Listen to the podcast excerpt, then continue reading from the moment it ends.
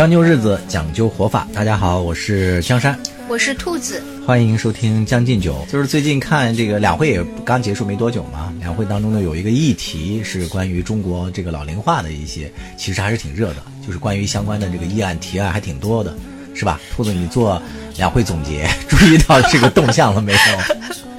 其实呢，我我确实没太注意到这个动向。我之前也说过，就是其实你往往就是写这种东西的人吧，我自己认为是灯下黑，就是你只是呃注重谋篇布局，嗯，可能实际上你对那个具体的议题反而就是没有精力去关注了。哎，我这次学到了一个词，嗯。快分享就是呃，就是宏观的，跟你说的具体议题没有关系。现在又有一个新词儿，就叫“薄化”这个词，现在又我我头一回听说，人生第一次听听说。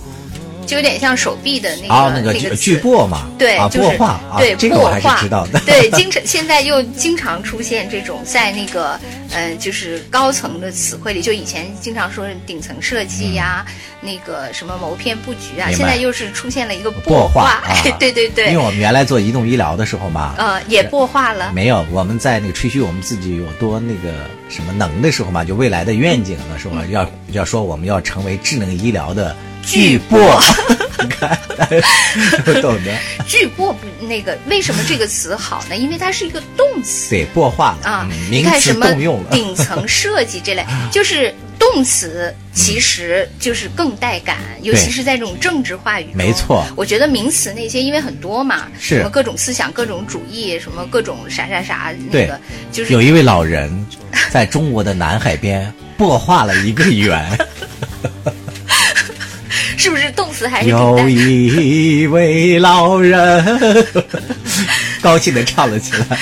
就是虽然呢，我嗯在具体写的时候，就是对这些老龄化的这些其实嗯那个无感，但是我生活中还是挺有感的。嗯，因为我们俩都是已经步入中老年了嘛。嗯，呃，我们的父母就是都是面临着这个养老的问题，所以其实我们自己在这方面。有好多的那个体验感触，嗯，因此就是看到类似的话题的时候，以前我觉得年轻的时候可能真的，就就过去了。对。但是如果你现在就是你跟这些事情越来越近了，你就开始怎么说，就是要思考了嘛。这个因为和你的生活就特别的，就是有紧迫性。我觉得还是感慨万千吧。就是江山呃，前两天发了我一篇文章。是。就是关于呃人死后应该怎么面对自己，对啊，怎么处理自己的，是对对这个躯壳的问题。对，然后他发给了我以后，我看了肯，就是很感慨，然后我就几乎是同时，我就看到我在加拿大的一个那个同学，他也转发了这篇文章。哦，这篇文章最近这两天更火了。而且呢，我们我跟他的那个反应都是一样的。嗯。就是江山发我，我对江山的回话和我这个同学在朋友圈里发的他的感想是一模一样的，真的是我可以接受这种方式。哎，百分之八九十的都是这样的。嗯，他其实就是说，这个西方的发达国家嘛，嗯，志愿者吧，要他是从环保的这个角度来出发嘛，要解夺解决人类安葬产生的和这个自然争夺土地这么一个情况嘛。人走了之后，不论你是选择土葬。还是火葬，最后都要选择一块墓地去安葬嘛。现在的这个用地呢又越来越紧张，这个是全球都面临的这样一个问题嘛。所以他们就通过这个一些和这个科技机构的合作，就研究了一种方式，就是可以把人的这个遗体放在就是某些这个设置里面嘛，然后通过一些就类似于自然的发酵啊什么，就最后呢经过一段时间的处理呢，就把你的这个人体呢就遗体呢就。结构成了一些和那个自然的土地就是非常接近的，我我们园艺派叫植料，就是可以用来在种植这个园艺的这个东西嘛。它的这个比较可取之处就是说，包括人体的这个骨头都会被这分解掉，它比火葬还要先进。所以这种方式我一看到之后，我就觉得特别好，完全符合那从尘回归到尘，尘土归尘土。就人体又回到了最初最原始的这样的一个形态嘛。从我一个园艺学派的一个角度来讲，哎，我还可以去滋养我喜欢的花花草草，何乐而不为呢？真的是化作春泥 更护花。对，从我来说，就是像呃，其实我跟江山都是属于这种，也没有那个呃小孩儿。嗯，其实将来那个也没有人好像需要把我们留成他们的一个念想。对，所以我们就 那个纵身那个大地或者大海，不如去滋养滋养几棵花草。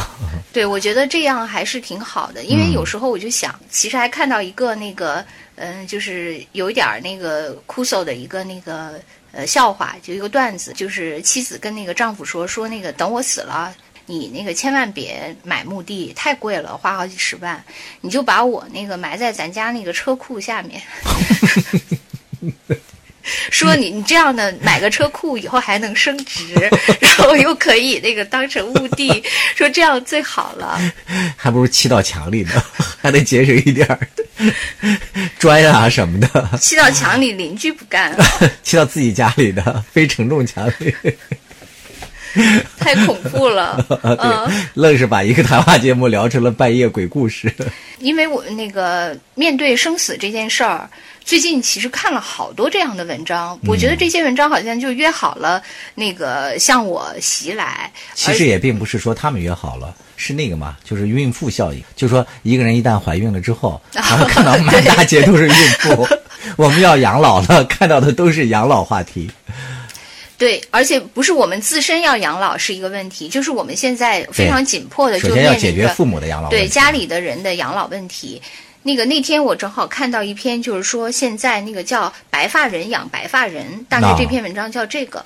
他就说，其实现在呢，就是嗯，老龄化主要面对的那个问题是失能和失智。嗯。但是他认为呢，就是失智实际上是更可怕的，比失能还可怕。因为呢，失能它可能还是在一个相对来说可控的那么一个活动范围，但是失智它还有活动能力的那种老人，你是必须有专人二十四小时。去跟着他，而且要处理他闯下的所有的祸，为他各种收尾，就是完全就是霸占了至少一个人，因为这个人他也不可能，他也要自己休息睡觉。但是你这个失智的老人，他的活动是没有规律的，所以基本上他就让这个家庭完全失去了正常的生活。对，那个你比如说你是一个失能老人，他可能是。在家庭的固定一个位置，其他人还可以跟他一起构建一个大概的生活秩序。但是如果你是一个失能的老人、失智的老人，那个生活秩序都没有了，所有人都全部都打破了。对，然后就呃就会那个非常痛苦。另外也有人说，失能老人到最后也会失智。就是他失能失智都交织在一起啊，因为他长期卧床，这种双重的对，包括他自己的那个心情也不好，然后就会最后他就变成了既失能也失智。嗯，所以这个真的是因为我我周围的那个我认识的老人，直接的或间接的失能失智的，就是都有。这个人生可能就也没得选，也不是他们就是要。对失能或失智，或者说他不是说通过自己的努力，对就能避免什么结果。对，有的时候真的是一种命运。就有一本书叫那个《优雅的老去》嘛，嗯，《优雅的老去》这个书其实并不是说那个写你到底以一个什么样的心态，就是面面对那个人生什么的，它其实主要是写的那个阿尔茨海默症啊。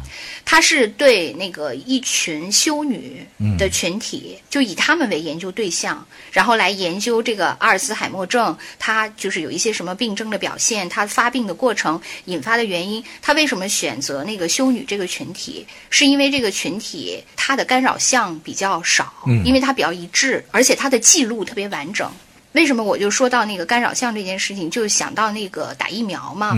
打疫苗的时候，就是有好多那个条件，说啊，你比如说你现在不能感冒。你那个不能那个什么有什么其他的某种疾病什么的，其实呢，就很多人看到这个以后，就就会想说，这个疫苗会不会是很危险？嗯，就因此那个就是如果体弱多病的人就不能打。但我自己分析，它不是因为疫苗本身很危险，是因为如果你有其他的病，然后在注射疫苗以后出现了什么状况，它是无法。厘清你到底是因为你原来的问题引发的这个状况，还是因为打疫苗？是。就这个时候，那个他就没法明确的确认这个因果关系，他只能是说有相关性，但没法有这个因果性，所以他必须在注射前先把这些都排除掉。说到这个阿尔茨海默症，就《优雅的老去》这本书，他也是他选择这个群体。就是因为这个群体相对来说比较单纯，在这种就是病例样本的研究上，他们的生活的环境基本都一致。对，他就不会说，因为这个人的生活经历是那样，那个人生活就我就无法判断他得的老年痴呆，就阿尔茨海默症就是老年痴呆嘛，就是到底是受哪个因素影响？其实这个呢，这个大概是两千年初的一本书，但实际上呢，那个我觉得人类对这些事情的研究，就跟那个对癌症。就不用说癌症了，就是对一个感冒，其实都也没有能完全可控。嗯，其实是一样的。就是我看完这本书以后，那个只是那个想提醒江山，据说那个得过抑郁症的人也容易得阿尔茨海默症。啊天哪！嗯，我的危险又加高了一些。对，真的。所以我关于这个养老话题要考虑的更多一些。另外，那个那那个里面我还听到一个我觉得稍微有一点用的一个结论，就是他说应该适当的吃一些叶酸，会有。我还一直以为是孕妇才需要吃啊，不是，他说就是至少就那本书的结论，他是吃一些叶酸可以预防。那个阿尔茨海默症，可见一个家庭对叶酸的消耗啊是定量的，不是你老婆怀孕的时候吃，就是你为了预防阿尔兹海默的时候吃。对家庭常备。然后另外他嗯，就是有一些研究结论，类似于他认为就是首先情绪是很重要的。嗯。另外他认为，如果你受过呃就是大学教育。呃，这个教育他认为也不用太高，也不用是博士、硕士，你只要受过大学教育，你的思维经过一定的训练，比你没有受过这个一定训练的话，你的那个就是呃罹患这个老年痴呆的可能性会降低。就是你的那个还是要保持你的思思维的活跃性，嗯，这个还是那个有好处的，嗯，就是这个他大概也只有这些那个很粗疏的结论，但是我看。咱俩都共同赞赏的一个老年，或者其实我觉得他是一个幸运的老人。嗯，就是你发给我的那个，对，就是谷雨的那个对公号上的那篇文章。就是最近这篇公号的文章也很热，当初也是有很多人转发了，大概有两三个月了吧。对，大概年初的时候吧。对，嗯，这个是萧乾的遗孀，就是文杰若她的这个生活状态的一个记录。就文杰若今年已经九十多岁了，萧乾先生去世之后，他一个人生活在复兴路个两居室里面。通过这篇的那个报道呢，我们会大概的了解一下这位九十多岁的老人的这个生活状态。就是一方面他很幸运，就是他可以继续从事着他自己喜欢的工作，基本上是没有一天休息的，在继续翻译，主要翻译的是日语的这些，包括什么川端康成啊什么这样一些那个作家的作品。因为他小时候有过在这个日本待过的这个经历嘛，对他父亲是驻日外交官啊，是的。唯一的有一天他自己把自己摔骨裂了，然后去了这个医院，回来之后他还在日记里给自己请假，说今天去看病休息了一天，就是这么一个非常喜欢翻译工作的这么一个老人。但是另外一方面呢，就是也可以看出来他挺嗯不幸的，就是挺凄凉的一面，就是因为他呃一个人生活。然后对现代的这些生活的一些呃方式吧，掌握的也不是特别的熟练，所以呢，就出现了一个结果，就是他经常被一些这个社会上就很有恶意的一些人欺骗。就曾经有人那个欺骗他说要去给这个萧乾领一个什么军功章，然后他就高兴的去了，结果发现其实根本上都是骗局嘛。还有一些让他去买药的，然后连这个老人都不放过，呃，就经常被别人骗到什么几千几万的。但是这个老人又很善良，有时候就是即使两个骗子都同时出现在他家了，他身上呢就只有这个几十块钱，诚恳的跟这个对方说，其实他也能看出来对方是骗子，可能这是就是不忍心戳破吧，就跟这两个人讲说，要不你俩一人一半就一人十五这样分开。就他描写出来之后呢，有时候就出现了一个很荒诞的一个画面，都是你不知道是他可怜。还是这个骗子更可怜。反正我的感触是觉得这个文杰若真的是还生活的挺幸运的，就在九十多岁还能干他喜欢的事情。首先从健康的角度，他还可以工作；其次就是从兴趣的角度，他找到了他喜欢的事情。这几点都是让人觉得还挺那个。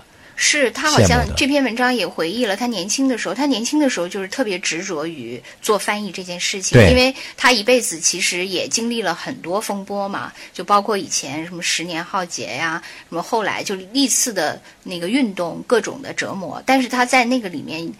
他一直是一个特别淡定的人，其实他跟萧乾也还是也比较淡定。对，就他们夫妇俩都是定力很强的，因为他们可能有一个相对来说有强烈的自己的这个信念和爱好在支撑。嗯，呃，之前有一本书叫那个是叫《上海生死劫》吧？嗯，对，对他也是有一个那个呃老太太正念嘛。嗯。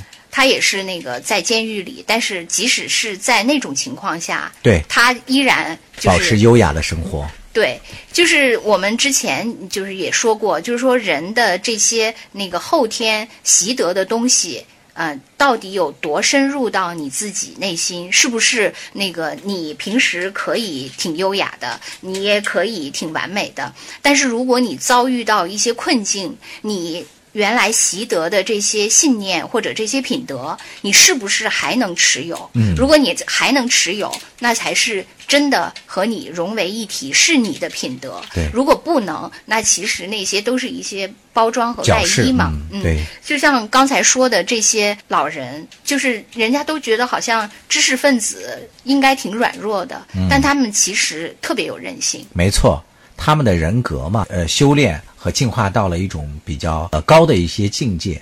你比如说，他对这个物质很淡漠嘛。比如说，那个萧乾和那个文杰若拨乱反正之后，给他们的那个分的这个好房子，他们也都没去住嘛。就说反正我们这个一个容身之所，有地方住就可以了。所以就在那个很简陋的一个一个塔式的一个楼里的两居室就住下了，一住就是几十年嘛。当时那个龙应台还来这里还看过他们。然后临走的时候，还曾经跟别人说，他最不能接受的就是这个老人居然还住在这么简陋的这个条件下。对，那就是龙应台，就是那个出手太低了，就是因为对于那个好物，可能每个人有不同，或者说对于他们来说，什么最珍贵？是，就是在自己熟悉的环境中从事自己最热爱的事情，对，比住在什么地方重要太多了。是的。可是对龙应台那个，他就觉得可能住在什么地方，至少是跟从事自己喜爱的同样重要。还是有一定的这个高下之分的啊。对。还有一点。就是他们其实不是没有赚钱的这个机会，你包括那个内蒙古大学成立了那个萧乾纪念馆，文杰若就把那些人就带到他家里，跟他们说这些东西你随便拿，看上什么就拿走什么。其实好多东西都是比较有这个历史价值的嘛。其实他要是进行一些什么物质的层面的一些拍卖，也能赚不少钱。还有一个我注意的一个细节，文杰若现在还在给那个一些机构做这个翻译，就什么出版呀什么这些工作，他的这个翻译签字。八十元，就是现在是一个什么水准呢？就是我们做一些什么商业的一些活动，就是要请一些人来做一些翻译的话，那些高级的那些编辑们，都是两签字两百、三百这个起步了，签字八十这个也水平太低了。你看他还能够接受，可以看得出来，这些老人对这些物质层面的东西真的是已经非常淡漠了。他不会成为这个物质欲望的奴隶。所以在精神的这个世界里，他就能够活得比较自由了。对，你还记得这个细节挺清楚的，真的是签字八十块。因为当时我彩玲她接了一个活儿，她正在找编辑，然后对方给她报价是两百起步。我们还说当初应该找文老师，但是很重要的一点是，文老师肯定不会接这种活儿，人家翻译的是他自己愿意翻译的，他有了翻译自由。对，就是他那个里面有一个特别生动的那个情节，就是呃，他每天翻译的时候还自己口中念念有词，一直那个哼着一个歌。嗯。然后这个呃记者就问他说：“你哼的是什么？”他说：“他哼的是一个日本的日本的一个童谣。”对，所以你就可以从这个细节看出来，他特别享受那种状态嘛。对。我觉得我对这个这篇文章，我其实就是两点。我觉得第一点就是你会发现。你以为的那些老人，他其实拥有特别丰沛的生命，就是他本身一生就很传奇。然后那个他中间还写了一个细节，就是这个文杰若他们家大概有四个姐妹吧？对。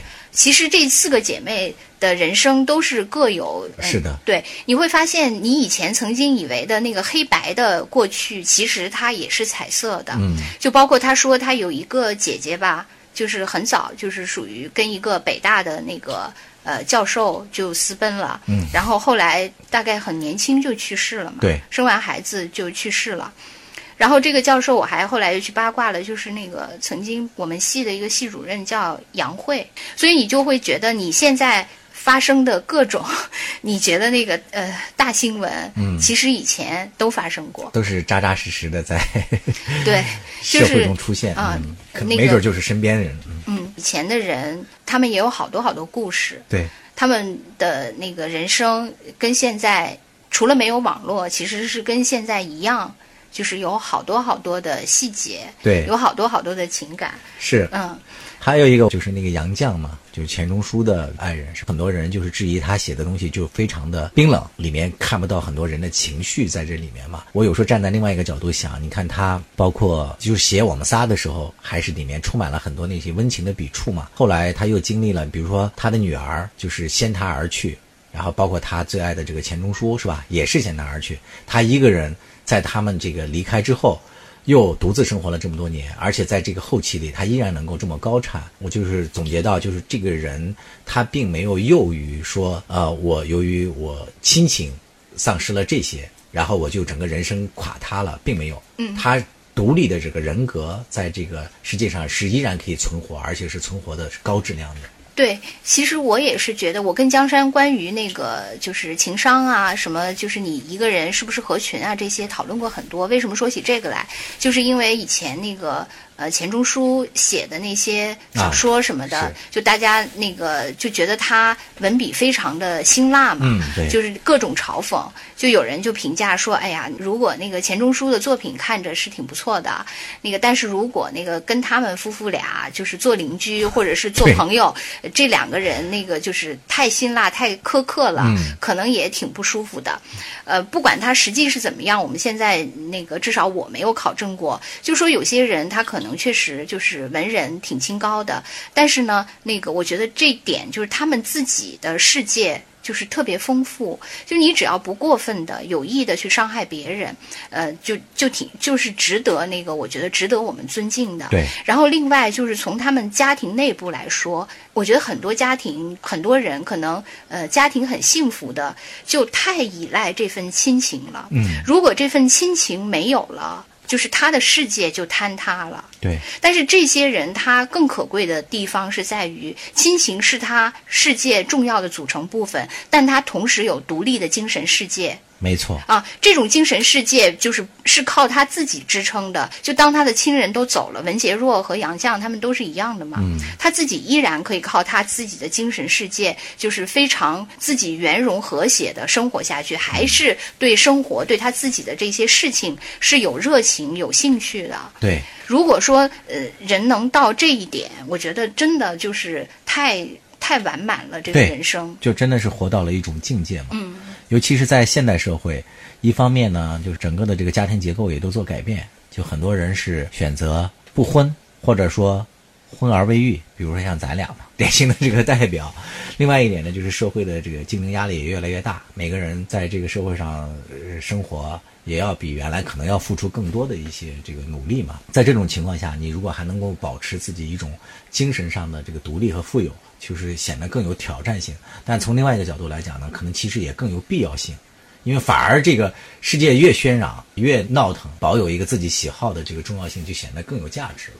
对，那个昨天我也在跟那个江山讨论各种问题，然后江山就是说：“你已经很好啦，你那个不用再各种抱怨。”实际上，我我当时就跟他说：“我说我唯一的优势。”就是对这个世界要求挺少的。你说我对自己要求还挺严，其实我对自己要求也不严格，但是我对这个世界要求不多，所以我愿意丰富自己，能自己尽量多想、多了解、多看一些东西。就是我没有这种想法，是我看这些、呃，了解这些、学这些，是为了磨练我的技能，去跟别人竞争，去在这个世这个这个社会秩序里再往上。进一层，提高一下。对我完全没有这个想法。嗯，我只想，就是我早早就想做一个准备，就是我能拥有一个呃丰富的自己的世界。嗯，就是有时候我就想，呃，家庭特别不幸的人，他可能那个在家里面充满了各种矛盾。如果家人走了，呃，他也许这个矛盾消失了，但是他可能也有另一种寂寞，因为。没人跟他抗争了，他也他的一生都用来在跟家人做斗争。当这个斗争对象走了以后，就是作用力反作用，他突然间就是他的生活也什么都没有了。嗯，那你家庭特别和谐的，那就更不用说了。如果有人走了，那你你的世界就没有了嘛。所以我觉得我可能就是如果说做这种准备，就是我一直在想，我要建立一个自己的世界，我不是为了。拿它跟别人怎么样？我就是要自己跟自己能走完这一生。嗯，我确实是这样想的。自洽。嗯，对。嗯，你现在找到了这个世界了吗？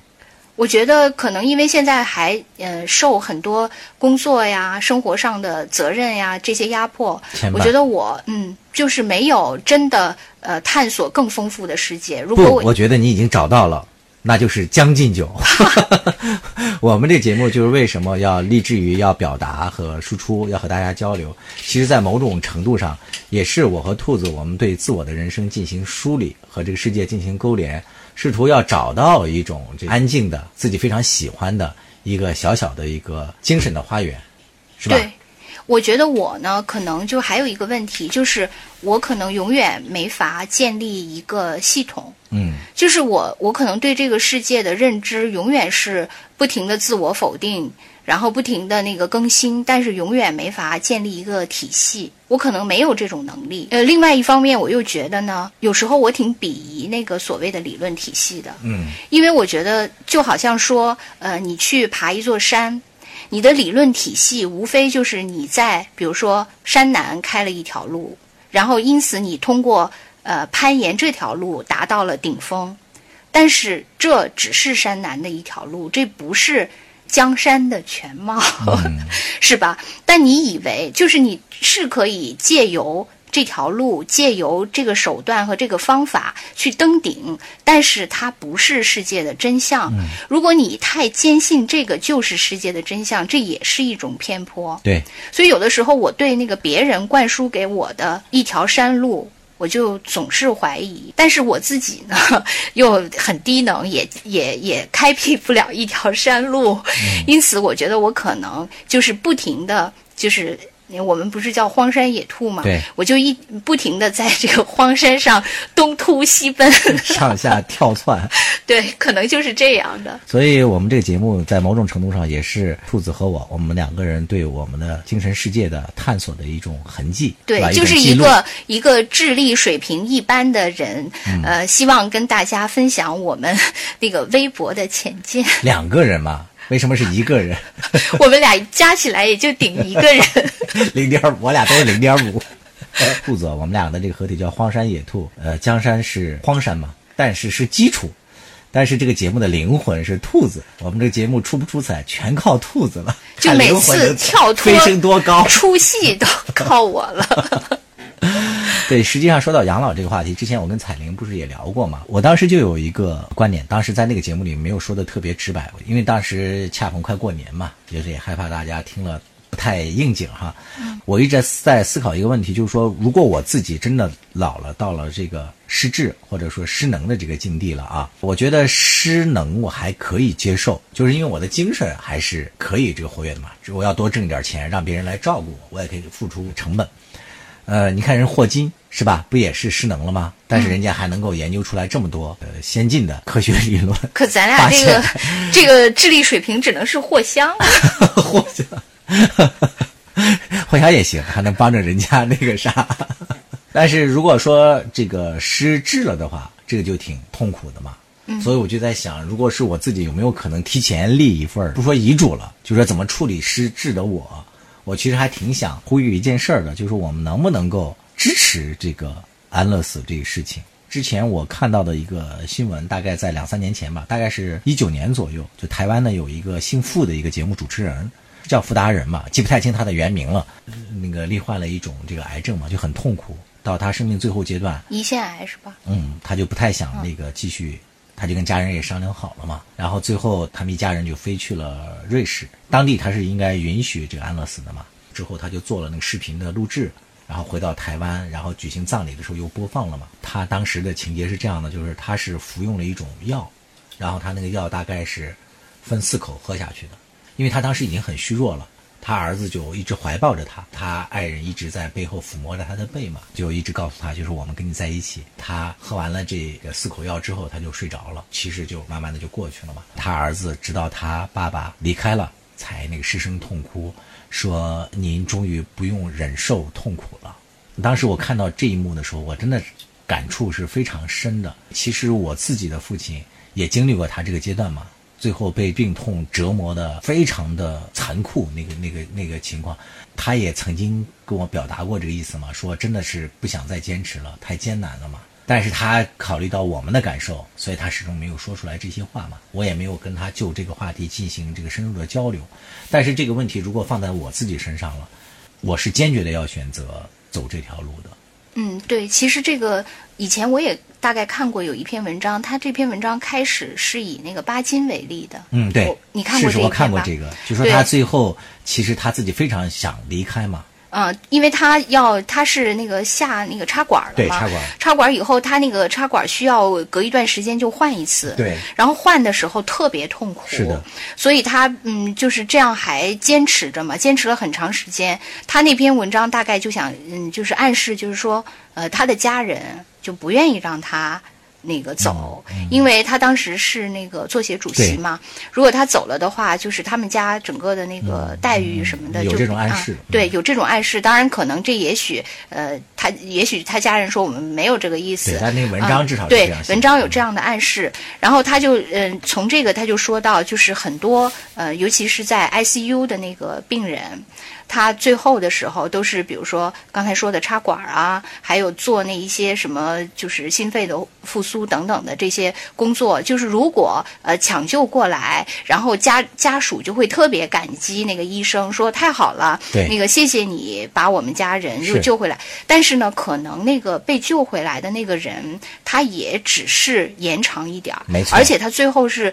被延长的这一段是非常非常痛苦的。是的，啊，当然就是，嗯，如果真的能救回来，还能像正常人一样生活，就经历怎样的炼狱折磨，其实都是可以的。但是如果说你只是为了让这个人在最后再延续一下，然后而且他自己备受折磨，其实最后还是多那么几天，多个把月。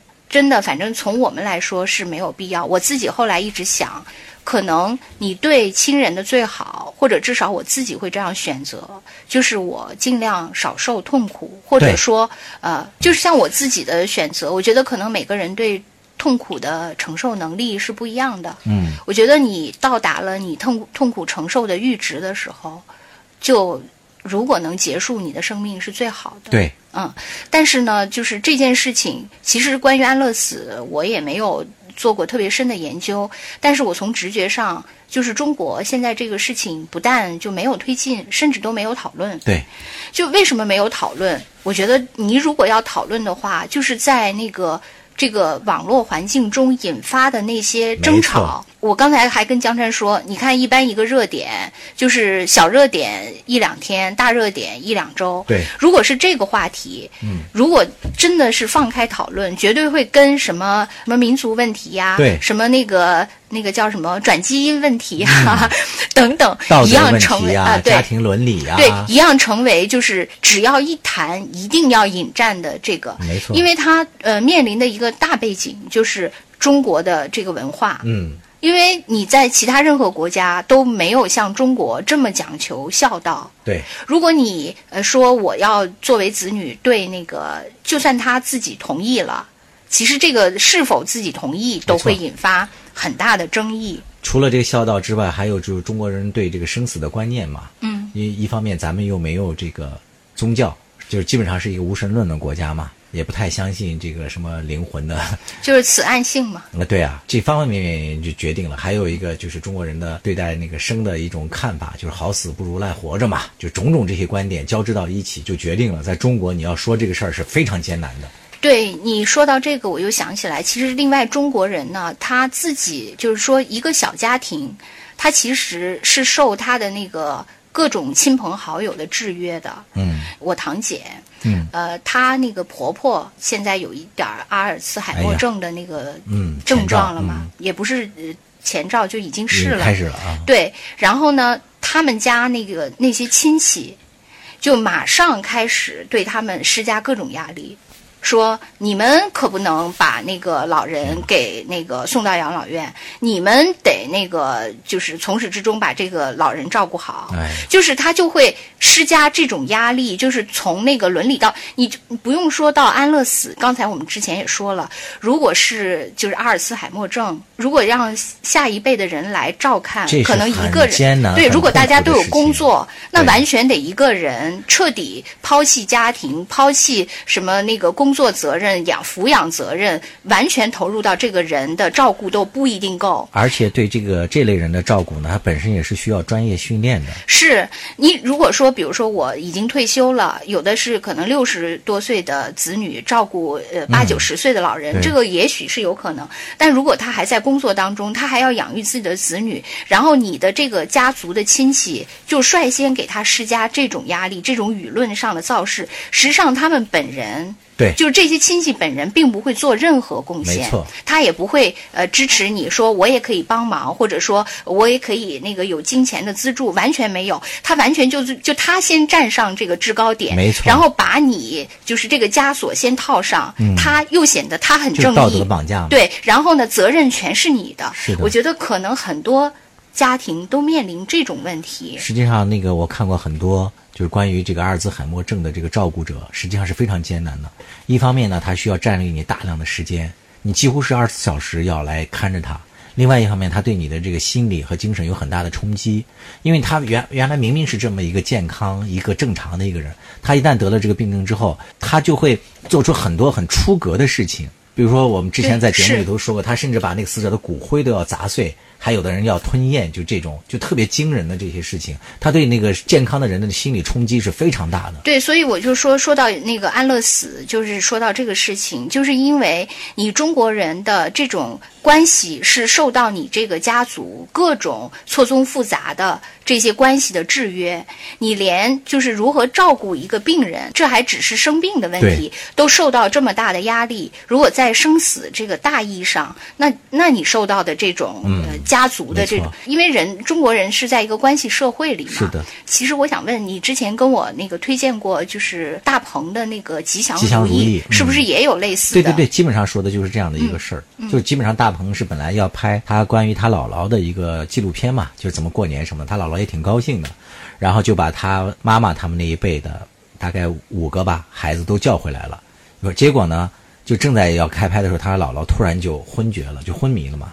然后后来也就是不治身亡了，然后大鹏的这个拍片计划就改变了，他就调整了一下，就准备拍他的一个，他们叫二叔，应该是大鹏的一个二舅，因为是他的姥姥家嘛。他这个二舅呢，当初呢是他们家顶梁柱，就是在某个油田好像当那个保卫科的主任，所以就给他们家做了好多贡献。结果后来就由于什么工伤什么的就受伤了吧，然后就脑子就出了问题了，就只能记得他兄弟姐妹的名字。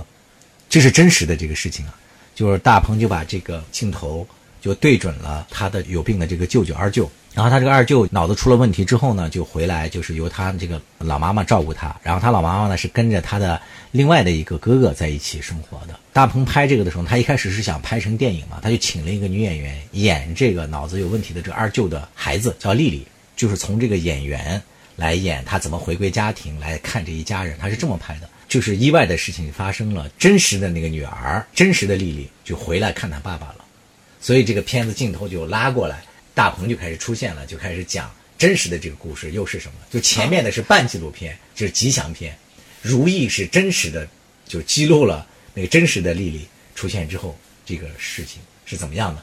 反正其中有一幕，因为他这个那个姥姥去世了呀，那这个孩子将来要跟谁？所以在年夜饭的时候，一开始就是其乐融融，但是这个表面的平静最后还是要被打破的。当出现谁来养舅舅的时候，问题就全面爆发了。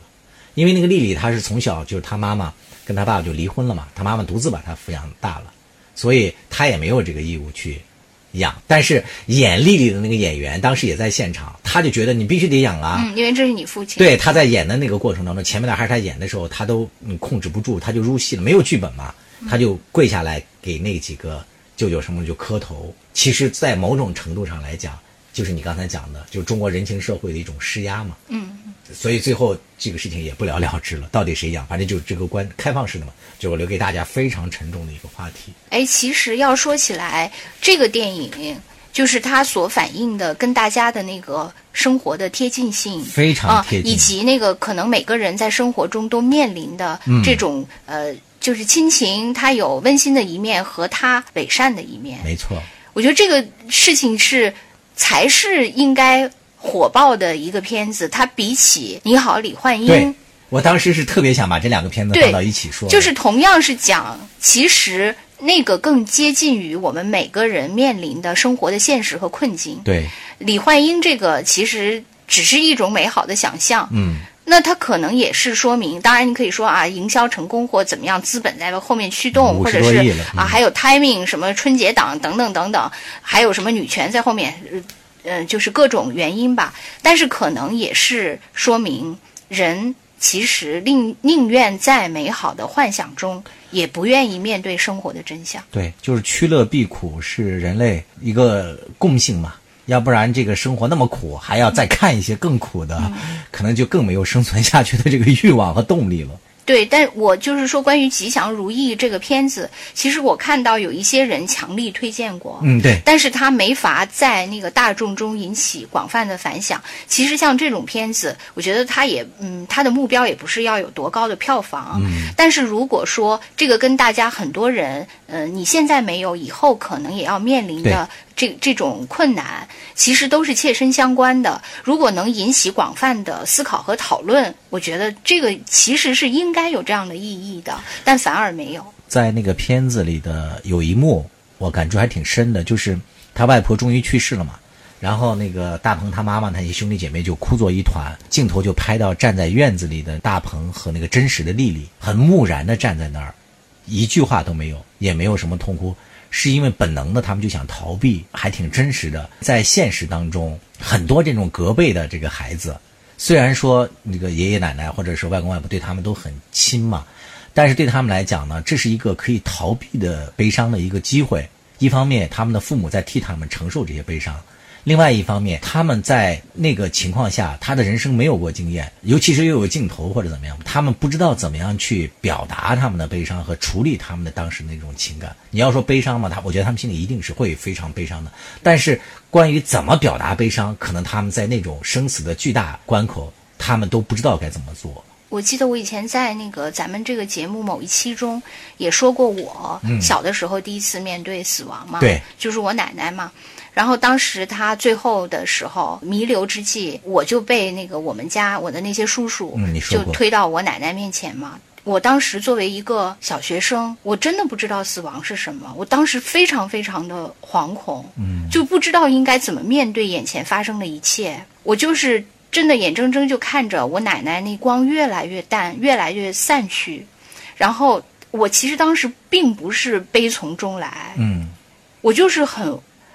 惶恐，对，很惶恐，不知道眼前发生了什么，我也不知道我应该如何去应对。对，所以后来那个我叔叔最后把我拉走的时候，他是用一条毛巾给我擦脸，他认为我一定在痛哭流涕，至少满满脸都是泪，但其实我没有，我不知道应该如何表现，当时我都没想到要表现，我就是我不知道我眼前发生了什么。你那时候更小吗？对，然后不知道发生了什么。对，我记得那个后来是呃去那葬礼的时候，我其实也不知道应该怎么应对眼前发生的一切，什么都不知道。最后我记得那个葬礼结束的时候，我就突然间哇哇大哭起来。嗯，我我其实现在我也不知道那个我到底是我是一种习得了社会人应该有的样子，因为在葬礼上看到其他人大哭，所以后来我才明白我也应该以大哭。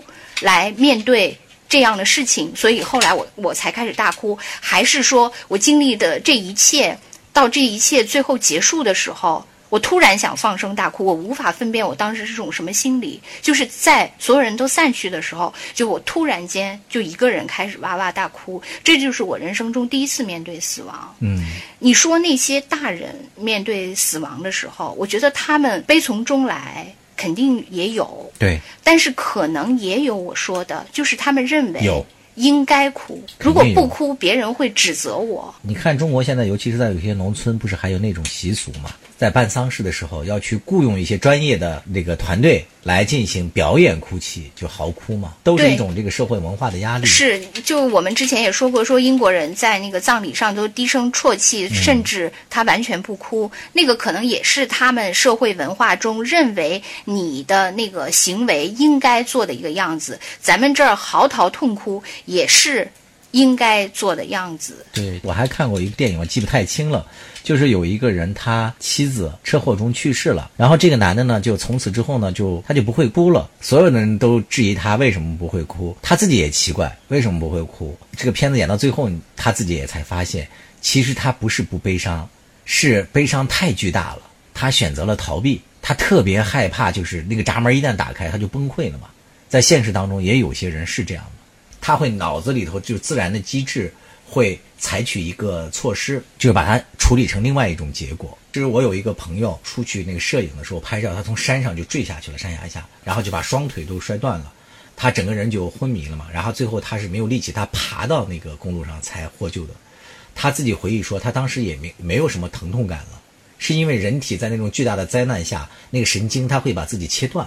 啊，他有一种自我保护、保护机制，或者自我回避的对，其实精神上也是这样。他过度的悲痛的时候，他也会把自己给切断。对，就那天你发我的那个，就是有一个天津大爆炸的那篇文章，对，就那个人他也是嘛，对他当时也没有疼痛的感觉嘛，他就一直还换了好几家医院打车找车，换了几家那个换了几辆车，换了几家医院，最后才治疗上。他说在他那个血流尽之前，他终于躺上了手术台嘛。是，但是那个他是最后被救治醒了以后。他才感到最痛，感到了生的希望的时候，然后那机体才又恢复到了那个正常的状态下。对对，所以哎，你说人的这个机制真的设计的还是挺精妙的。对，其实你看我和兔子今天聊的这个话题，从养老谈到如何去离去，如何体面的离开，人人有没有机会来选择啊，让自己。按照自己希望的方式离开，聊的这个话题都其实是挺沉重的。人到中年，我反而觉得你把这个事情想清了才是最积极的。你敢于去正面这个话题了，才是你可以后面去没有什么这个负担的、坦然的去活着的一个很重要的一个前提。就有句话叫“向死而生”嘛。你想明白了这些事情，置之死地而后生，你才能真正的活出有意义的每一天来。对，另外我觉得呢，我自己在人生中想逃避的事情特别多。嗯，我特别不喜欢那个出去买菜。嗯，我呃不像江山那么喜欢狩猎。对啊，就是去 超市到处呃拿拿东拿西的，我是不喜欢做这个事情的。但是呢，后来因为呃我爸爸生病，然后我妈呢就整天得照顾我爸。所以他们的一切购物全都由我承担了，呃，因为我们不住在一起，我在另一个城市，我是通过网购给他们买他们日常所有的必须，就是吃穿住用所有的东西都是我买。所以当你想逃避这件事情的时候，你越要承担，你一定要加倍奉还。对，半泽直树。对，就是这样。我觉得生死这件事情，我们今天可能就是在我们现在的这个人生阶段，就是有自己的理解。觉得那个暂时可能有一个答案，但是可能随着我们年龄的增长，就是对这个自身的认知、对世界的认知，我们可能又会不断的修正这个。嗯，这个事情特别可怕，但是你不能回避。就像我刚才说我自己的这个例子，因为人生的任何事情，就包括我原来说过，我我上大学的时候，每次考完试那个放榜，我都怕去看啊，我都让。我的朋友去帮我看我这次考了多少分，包括我这一次住院，呃，住院包括有一些那个各种检查，而且我术后有一个病理分析，这些我都不敢看，我全都让我的家人先替我看，然后哪怕是坏消息，如果有我的家人告诉我，我好像就会稍微的可以接受一点，这个平滑一些。我的人生，我觉得怕的东西太多了。嗯。但是我通过以前的那些事情，我知道我就要加倍的去习得，对，必须要面对。你不想面对也逃避不了。是的，在死亡这件事情上是跟时间。是这世界唯二公平的两件事情，没错，或者这两个事情本身也有关联嘛？对，你什么时间死亡，那是也是你生命的时间，只有这两件事情是绝对公平的，所以每个人都要面对。对，就是不能逃避。你一生中要做的课题中分值最大的一道题。就正因为它很公平，所以它可能也没有那么可怕。而且我现在对于生死这个事情，就是因为我自己有至亲离开了嘛，我也是从原来的非常抵触。到你被迫接受，然后到现在也能积极理解了。就是首先关于生死，我都没有像原来那种生死观，我都改变了。就是死其实也是生的一种方式。我原来一直不理解这这句话，现在我就理解了。你看，你至亲他留在你生命中的这些印记，不论说他在家里制作的这些物件你们拍下的影像，他告诉你的话，还有活在你脑子里的这些记忆，他和你现在存在的某些你见不到面的人。和你在生命当中结交的一些朋友，后来又逐渐走散的，是一模一样的结果呀。存在的就是留在留在你心目中的存在，就是一种生嘛。